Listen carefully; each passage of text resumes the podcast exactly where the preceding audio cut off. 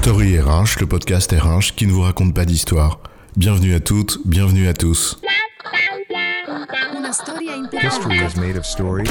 Dans cet épisode, nous allons nous interroger sur les raisons pour lesquelles le mot hybride a envahi le vocabulaire managérial en 2021 depuis la crise de la Covid. Et encore un nouveau mot. Encore, encore et encore. La transformation avait relégué le mot changement au rang de brutalité moyenâgeuse.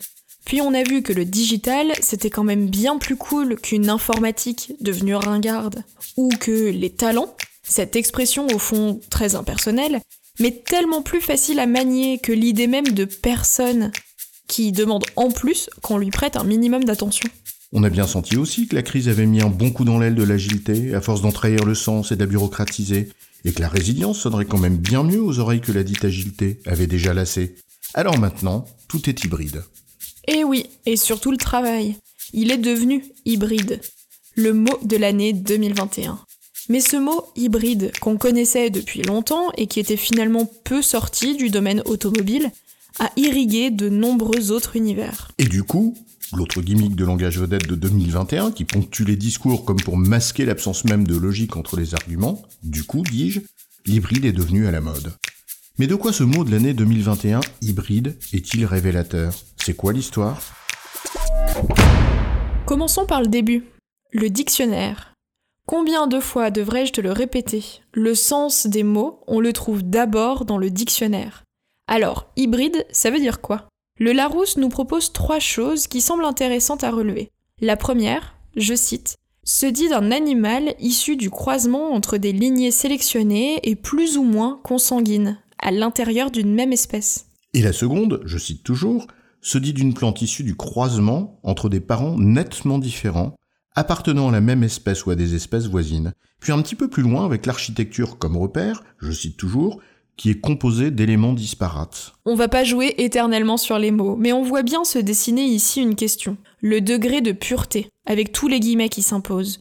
Le degré de pureté entre les deux trucs disparates qui se mélangent pour faire cette fameuse hybridation. Oui, en d'autres termes, à quel point les deux objets qui s'hybrident sont-ils distincts l'un de l'autre? À l'origine, hybride, ça vient du latin hybrida, le bâtard, le sang mêlé.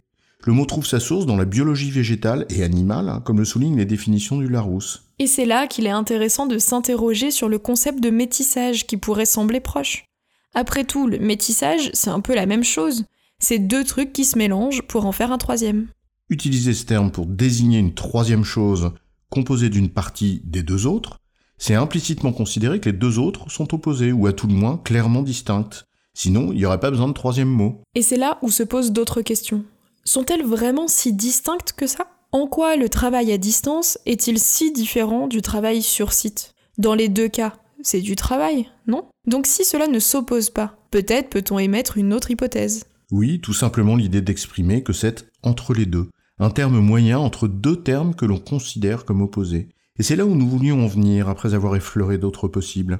La crise de la Covid a été un puissant révélateur, il me semble, notamment dans les médias sociaux, de postures et d'avis tranchés à l'extrême.